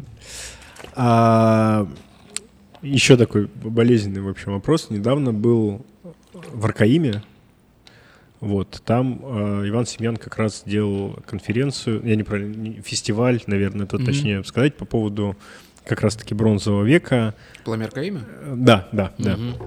да. Вот, я, я был четвертый раз уже, ну, там, приехал mm-hmm. с семьей, фестиваль все вообще клево, только мало, как бы, но вообще все клево. То есть я там можно было поплавить бронзу, еще mm-hmm. что-то, ну, вообще отвал башки. И потом я просто зашел на саму территорию лагеря, и у меня прямо такой, ну, как сказать, душа ушла в пятки, мне, мне кажется. Потому что я помню там Аркаим лет, наверное, 10 назад, я первый раз там был тоже, наверное, году в 2005 mm-hmm. Вот. И там уже тогда были какие-то там и кришнаиты, и все вот эти вот товарищи. А сейчас это просто какой-то такой мар- маргинальный лагерь, угу. как бы вообще ничего. Ну, то есть, эти, о, о чем эти люди говорят, там, и что там заряжаются какой-то энергией, какой энергии, вообще ничего не понятно. И, ну, то есть, заходишь в книжный киоск там, там, да. если, если раньше там были какие-то, вот там, степи, значит, того, там, синташтинская культура, еще что-то, это я тоже помню сам, то сейчас там вот, типа, аюрведа, Оша, что-то, инопланетяне и привет. И при этом ведь это же реально офигенная история. То есть, э, во-первых, это реально городище, да, на которое да. там можно сходить посмотреть. Оно частью восстановлено. Я думаю, что в принципе при некотором финансировании вообще можно там там на территории лагеря или еще где-то, просто восстановить э, таким, как оно было, это будет вообще сногсшибательный какой-то объект. Заметь, кстати, не супер дорогой. Ну, Дерево и земля, ну, по большому счету, да. А, ну, то есть там жилище... Более того, можно в шоу превратить саму постройку этого всего. Вот, я, про, я и сейчас... людей э, заставлять платить за то, что они поучаствуют в этой постройке. Ну, Вообще. И вообще с радостью я бы, да. наверное, в этом поучаствовал. А, там жилище меднокаменного века, там вот этот курган, да, сарматский и так далее. Ведь это очень клево, когда mm-hmm. ты можешь, типа, приехать и вот этого посмотреть. Я считаю, что, ну, то есть, мы все говорим про какой-то внутренний там туризм или еще что-то, но э, ну, а что может подвигнуть тебя приехать в какую-то там территорию и так далее, если ты вот бах и посмотрел вот, вот эту историю, да? Ну, это же очень клево. Mm-hmm. И при этом это как-то все заброшено адекватными, нормальными людьми.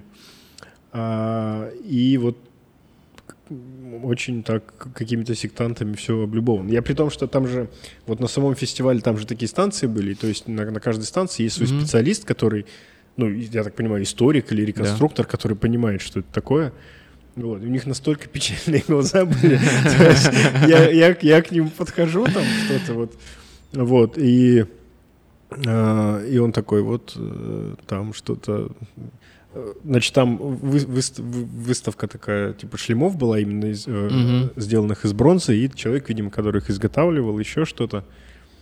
Вот. я такой, ну, прихожу, соответственно, там все меряют что-то, mm-hmm. еще что-то. Я такой, а вот это вот, ну, типа македонский шлем? Говорю, да, это вот, ну, э, типа конные, элитные конные подразделения вот э, в войсках э, македонского. Я такой, ну, гитайр же, он такой, у него так какой-то огонечек. Да-да-да. И мы там что-то с ним разговаривали, там еще что-то. В общем, было, было как бы круто. Ну вот, вот это вот вообще печальная история. Это, это очень печально, и а, тут как раз, мне кажется, проблема в том, что вот это все, во-первых, проще. Ну, то есть для того, чтобы получить кайф, как ты получаешь кайф от осознания того, что это городище там, бронзового века, а, нужно иметь достаточно высокий уровень бэкграунда, чтобы, mm-hmm. ну, чтобы, чтобы тебя это заинтересовало. А рассказать о том, что это святое место, ты здесь напитаешься силой, все, больше ничего знать для этого не нужно. Ты пошел и начал получать от этого свое странное удовольствие. Вот. И плюс еще я, ну, то есть, грубо говоря, мне кажется, что это все должно решаться как раз повышением общей культуры и знания. И, и, и среди рядового, скажем так, населения, и среди чиновников, которые этим всем руководят и так далее и тому подобное. Ну, то есть правильно понимаешь, что возвращаемся опять к школьному образованию да. и вот все, всем вот этим... Да то, то, чего нам как раз не хватает. Да. И плюс еще есть такая, кстати, прикольная штука, почему я э, люблю людей, да, которые занимаются наукой, и недолюбливаю людей, которые занимаются вот всем этим экзорцизмом или там вот этими странными штуками. Я считаю, что э, все это происходит как раз от разного подхода к человеку и к человечеству. Угу. Например, я тебе могу привести такой пример. То есть людям проще поверить в инопланетян и какие-то там потусторонние силы, чем в человека и его возможности. А я люблю людей, да, и вот я как бы, ну не то, что верю в них, я, ну, у меня есть миллион фактов, которые мне это все подтверждают, но еще и самая главная идея того, что вот я недавно был, ну просто в отпуске был в Египте и залез в пирамиду Хеопса. Угу. Два раза был до этого в пирамиде Хеферена, а тут наконец начали в Хеопс опускать. И с нами в группе была девочка, которая такая залезла, а там вот эта разгрузочная камера, она на все это смотрит и такая говорит, я не верю, что это построили люди. Я просто понимаю, что, ну, во-первых, да, у нее там уровень знаний ей не позволяет понять, что там просто написано, кто, когда, как это все построено. У нас миллион э, разных данных. Но плюс еще вот у нее вот это, она не верит, что человек трудом, умом, упорством может добиться таких вещей. Ну, еще, наверное, еще эм, сложно себе представить, когда вот, вот 20 тысяч человек, вот 30 лет подряд и ты типа это делаешь. Mm-hmm. То есть как-то не меряем мы такими категориями. Ведь. Да, да. Но мы, да, мы просто, ну это другая проблема, что мы просто привыкли жить по-другому. Мы не привыкли прикладывать усилий, ну таких, мы не привыкли так долго прикладывать усилий, и мы не меряем большими сроками все. С другой стороны, есть вот меня тоже э, часто встречаюсь с такими вещами, вот типа какие-нибудь, вот э, славяна там что-то арийское, что-то полтора миллиона лет назад от нас все скрывают, вот мы там самые там какие-нибудь древние. Mm-hmm. Думаешь, блин, вот э, реально эта история, она ведь нисколько не, не говорит, что типа вы или мы какие-то плохие или еще что-то. Или это что мы недостаточно клевые. Это, наоборот, это очень, наоборот, круто, да, как бы проследить а как это вот все, когда это возникло и, и, и так далее. И понимать, как это происходит, чем какие-то, ну, типа, Почему полтора миллиона лет? Потому что это сразу тебе крышу сносит, и такой, да. пол, полтора миллиона лет. Ну тут смотри, это ты считаешь, что история не э, говорит о том, что там славяне не клевые, а вот эти славяно-арии современные, они как раз считают, что их унижают тем, что вот типа, да что вы, это всего-то полторы тысячи лет назад в лесах мы сидели, в то время... В землянках? Как, да, когда там у них были пирамиды. Вот, и они такие расстраиваются и тоже хотят иметь свои пирамиды. Но при этом не думают о том, что это не говорит там ничего плохого про народ и говорит о том, что природные условия, там разные факторы, Ландшафт, э, вот это вот да, все. Да. И они об этом думать не хотят, а они хотят прислониться к чему-то великому. Вот, Но э, это комплекс, кстати.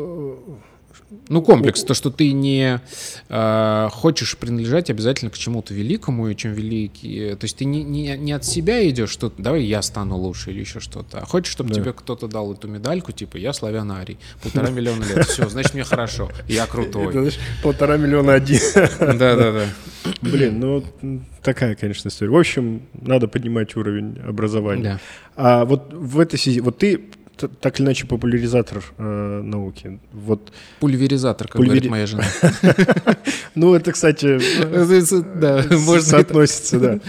А, вот достаточно часто у академических ученых есть э, некие ну, предубеждения, да, вот особенно какой-то науч, научно-популярной литературе, там, не знаю, там, uh-huh. какой-нибудь Джаред Дай, Даймонд, да, «Оружие, микробы и сталь». Хотя uh-huh. вот э, книга, при том, что есть какие-то там слабые, какие-то, uh-huh. возможно, места с точки зрения строгой науки, но книга, которая вообще сильно переворачивает в твое сознание понимание, как вообще могут э, развиваться исторические процессы, да, или uh-huh. вот я недавно читал э, «Против э, зерна», Скотта, по-моему. Да-да-да. Вот. Ну, тоже ведь, ну, реально отвал башки. Мы как думали, значит, бегали все с копьями, охотились, потом кто-то додумался вырастить пшеницу. Да. Все, сразу государство, письменность, так далее. Нифига. То есть там натуфийская культура угу. 10 тысяч лет, да, до, до нашей эры. Первые государства там 4 тысячи лет угу. до нашей эры, там, условно, ну, там, чуть угу. пораньше.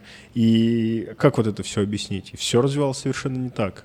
Или вот про, как раз выпуск про мир-систему бронзового да. века. Ну, за что же там Англия, Афганистан, что, как, как, доставили Хамурапи обувь, от которой он отказался, и отправили обратно на Кипр. Же... А ты сейчас за, за что хочешь, чтобы я зацепился? За противоречие науки и науч, ну, ученых и научно-популярной литературы или за счет, или за вот эти вот, э, ну, как бы новое понимание?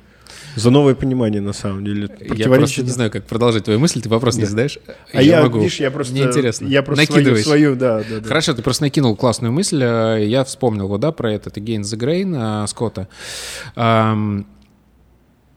Это очень крутой пример того, как э, современные новые данные, как позволяют развиваться науке, да, э, потому что есть вот, ну, по моим ощущениям, э, люди, которые, э, скажем так, придерживаются там левых всяких взглядов, э, марксисты, давай так, угу.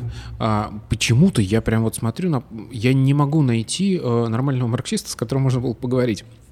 В том смысле, что это превратилось в, просто в религию. В Такая же фигня, абсолютно, да.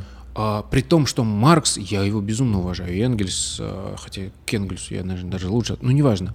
А, смысл в том, что это, ну, как Дарвин э, в биологии. Но проблема в том, что любой нормальный биолог понимает, что Дарвин — это ученый э, там, середины 19 века. С тех пор его идеи много раз развились, и даже не идеи, а те как бы, ну, толчки, которые угу. он дал. И там синтетическая теория эволюции современная — это совсем не дарвинизм. Ну, хотя как бы я поклонник Дарвина и, можно сказать, дарвинист. Но в том смысле, что я понимаю, что с тех пор наука и далеко его, вперед его, ушла. Его вклад и роль да. в, в истории науки. Да. А с марксизмом почему-то не так. Вот, типа, если у нас есть формационный подход, все, вот как они там написали в своей скрижали, так и должно быть. И они не принимают вообще ничего нового. Но при этом у меня есть э, мысль в голове, я все пытаюсь, я точно помню, что я ее от Георгия Дералугьяна подцепил, а откуда он ее, я вот еще у него спрошу потом. А, очень крутая мысль, она мне очень нравится. А, смысл вот в чем то, что когда они разрабатывали всю эту свою теорию, у них было как гораздо меньше информации, чем мы сейчас угу. обладаем. И, соответственно, они увидели э, те, э, как это, системы и процессы, точнее, те, как это сказать, колебания, которые они приняли за большие колебания, на самом деле это были маленькие колебания. Угу. Просто потому что они не, ну, у них не было столько кругозора. И фишка вот в чем. Они говорят, да, там, ну, типа, у нас есть э, вот этот... Э, ну, античность, да, вот это рабовладение, потом феодализм, потом еще что-то.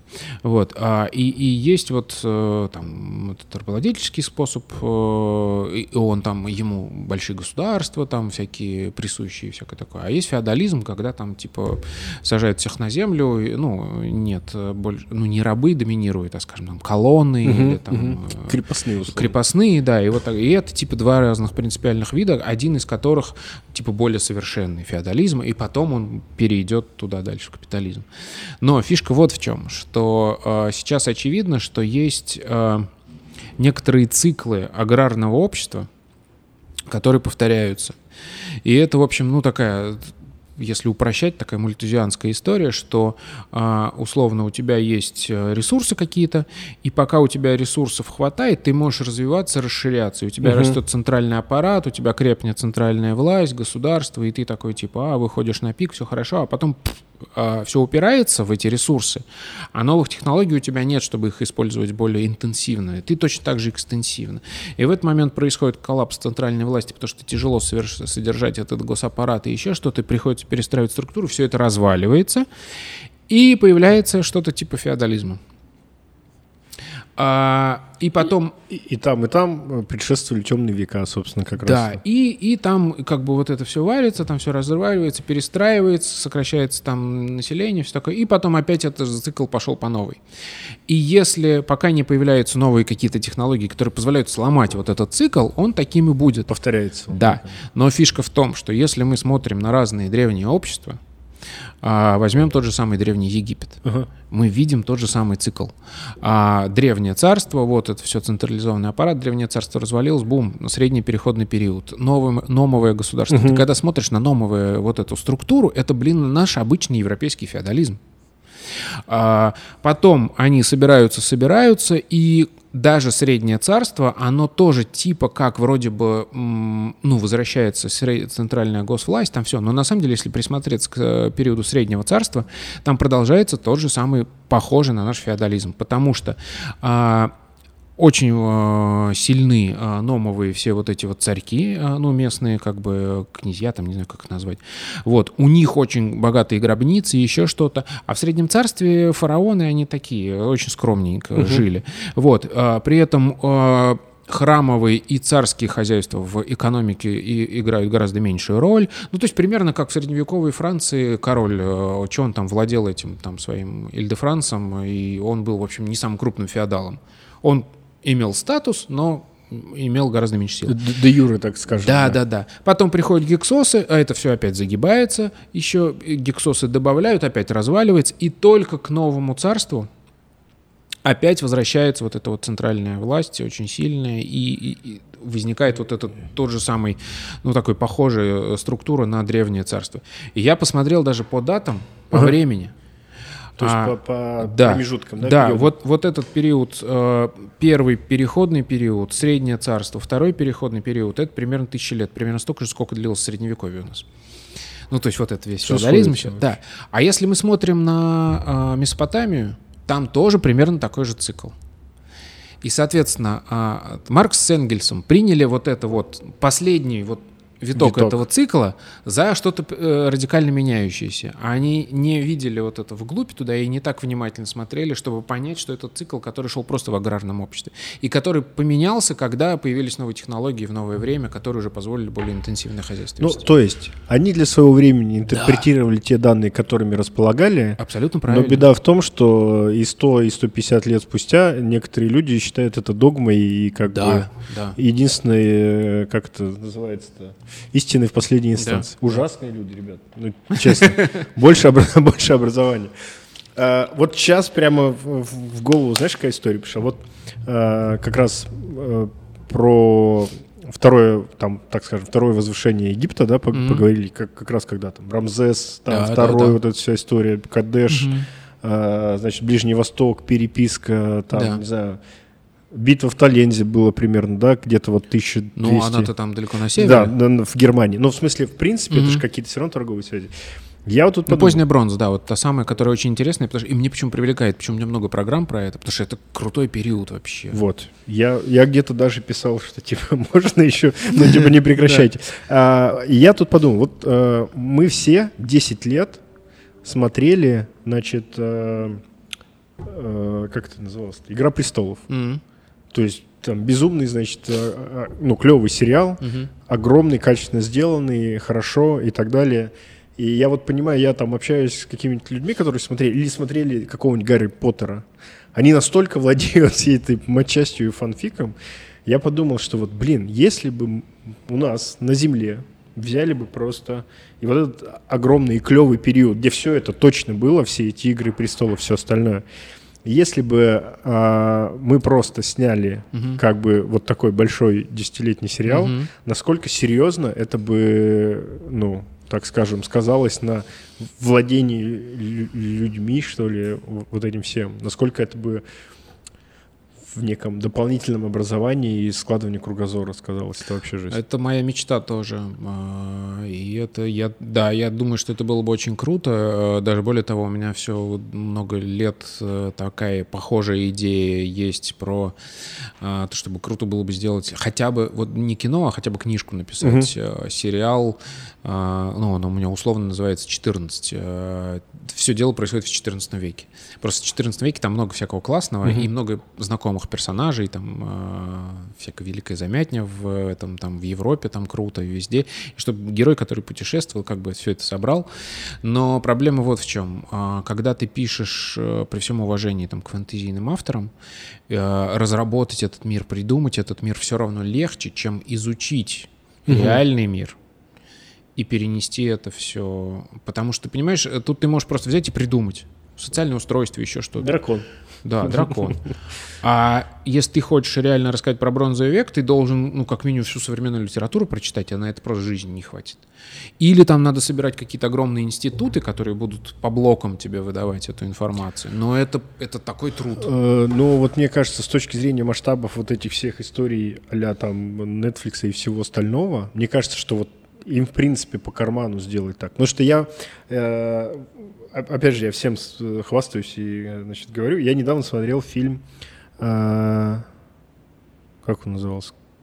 «Король» по-моему. А, просто. The King, вот этот английский, да? Да, с этим mm-hmm. Шаломе. Да, и да, вот да, насколько да. там реалистично mm-hmm. все mm-hmm. снято, да. и, и все, и там, и там битва при Зинку, и вообще как они там дерутся и все остальное, это просто как бы, ну, клево. Ну, то есть, значит, это возможно. Да. Если потратить на это, ну, если понимать, что это важно, потратить на это силы, угу. там, консультантов, еще что-то, да. я думаю, что в принципе, ну, многие специалисты бы, там, историки, археологи как-то бы в этом поучаствовали. Угу. Потому что мне кажется, что вот именно таким образом можно колоссально это... Если честно, я думаю, что просто мы с тобой сейчас обсуждаем, а, как тебе сказать, тренд, что ли, а, вот это вот направление, которое просто еще достаточно молодое. Я угу. уверен, что к этому все придет, просто потому что а, вот такое отношение к истории и к исторической, э, ну, правде, что ли, можно так сказать, оно возникло не так давно, и понимание этого, потому что, в принципе, вся культура, я не знаю, литература, кино, все, а, ну, Простой пример, да, посмотри на а, картины а, эпохи Возрождения, посвященные античности. Угу. Там же, в принципе, другой подход к истории. Там все герои наряжены в костюмы эпохи Возрождения. Да, да, да, да. Для них современные. То есть для них это было... Или просто голые. Они как бы сращивали два сюжета, и для них это метафора, которая что-то про них. Да. И точно так же вся история. Вот любой исторический роман, он всегда про там а, взаимоотношения там мальчики и девочки, не знаю, там двух мужиков, которые друг друга ненавидят. А его просто, знаешь, поместили туда в историю. А это все про нас как бы. А мы сейчас понимаем, что прикольно еще и посмотреть а, про них. И поэтому мы начали вот вдаваться в такие детали. Мы хотим правильный костюм, мы хотим а, сейчас э, там плюс-минус начали где-то к этому подходить, чтобы еще и были а, отношения между людьми, как те, а не как мы сейчас да, принято, да, да, да? Я очень люблю в этом смысле сериал э, Борджи. Ага. Их есть там два, есть и американский, есть европейский. Вот европейский очень крутой в том смысле, что там он гораздо э, ближе вот именно к, к социалке к тому времени. То есть там нормально совершенно в первой серии э, муж застал жену с любовницей, э, ну, чтобы в нормальном сериале, а, там заламывание рук, я там тебя выгоню из дома. Не, он берет кочергу, проламывает ей череп и говорит слуге, убери, все, нормально, вот, ну, вот, ну, вот так. Или там, предположим, э, два чувака встретились на улице, и они реально калечат друг друга. Ну, нормально, тогда это было как бы там, ну, без проблем. Вот. И то есть вот, вот так. Или там тот же самый есть там сериал «Рим». Угу а, они, там не все хорошо, но они все равно пытаются это. И просто мне кажется, что это вот новое направление, которое будет развиваться. Это, это очень интересно, и я уверен, что к этому все придет. Вот ну, именно причем... к такой реконструкторской, скажем так, э, литературе, кино и так далее. Клево. Я буду с нетерпением ждать. Я тоже, времени. да, да, да. Я бы хотел, честно говоря, в этом поучаствовать, но жизнь одна, и вот. Я потому что все, в, ну, мне, честно говоря, у меня там, как у любого журналиста, у многих, во всяком случае, есть мечта написать сценарий кино какого-нибудь, например, там, или сериала. Ну, может быть, выдастся возможность. Посмотрим на пенсии. А, Михаил, огромное тебе спасибо, было очень интересно. Взаимно. Вот. Будем с нетерпением э, следить за новыми выпусками «Родины слонов». Кстати, мы в описании оставим ссылку на канал и на сайт э, «Прошлое». И, ребят, каждый, кто, кому не безразлична историческая наука, кто любит историю и так далее, может поддержать проект Михаила, потому что он э, существует в э, системе самоокупаемости и так далее. Да. Вот, и можно оформить там разовый или постоянный донат, и вы сделаете наше общество лучше. Михаил, еще раз спасибо. Спасибо тебе огромное, очень интересная беседа была. Для меня, во всяком случае. Надеюсь, для людей тоже. С вами был подкаст «В поисках мема». Всем здоровья, пока. Пока.